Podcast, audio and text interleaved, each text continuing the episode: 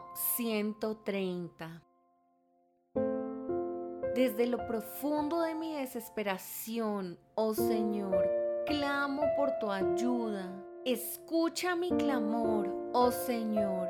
Presta atención a mi oración. Señor, si llevaras un registro de nuestros pecados, ¿quién, oh Señor, podría sobrevivir? Pero tú ofreces perdón para que aprendamos a temerte. Yo cuento con el Señor, sí, cuento con Él. En su palabra he puesto mi esperanza. Anhelo al Señor más que los centinelas el amanecer. Sí, más de lo que los centinelas anhelan el amanecer. Oh Israel, espera en el Señor porque en el Señor hay amor inagotable, su redención sobreabunda. Él mismo redimirá a Israel de toda clase de pecado